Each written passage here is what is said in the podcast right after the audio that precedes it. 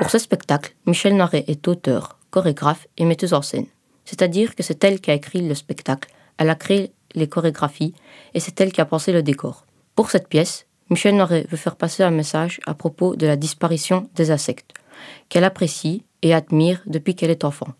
Dans ce spectacle, la salle est plongée dans un noir presque total, avec des effets sonores joués en live. J'ai apprécié le décor du spectacle. En effet, il est assez simple, mais pour un spectacle de danse, il ne faut pas beaucoup de décor. J'ai aimé la prestation des danseurs, ils interprétaient vraiment bien leur rôle. Par contre, j'ai trouvé qu'il faisait fort sombre dans la pièce et le son était désagréable. En conclusion, je vous conseille cette pièce de théâtre.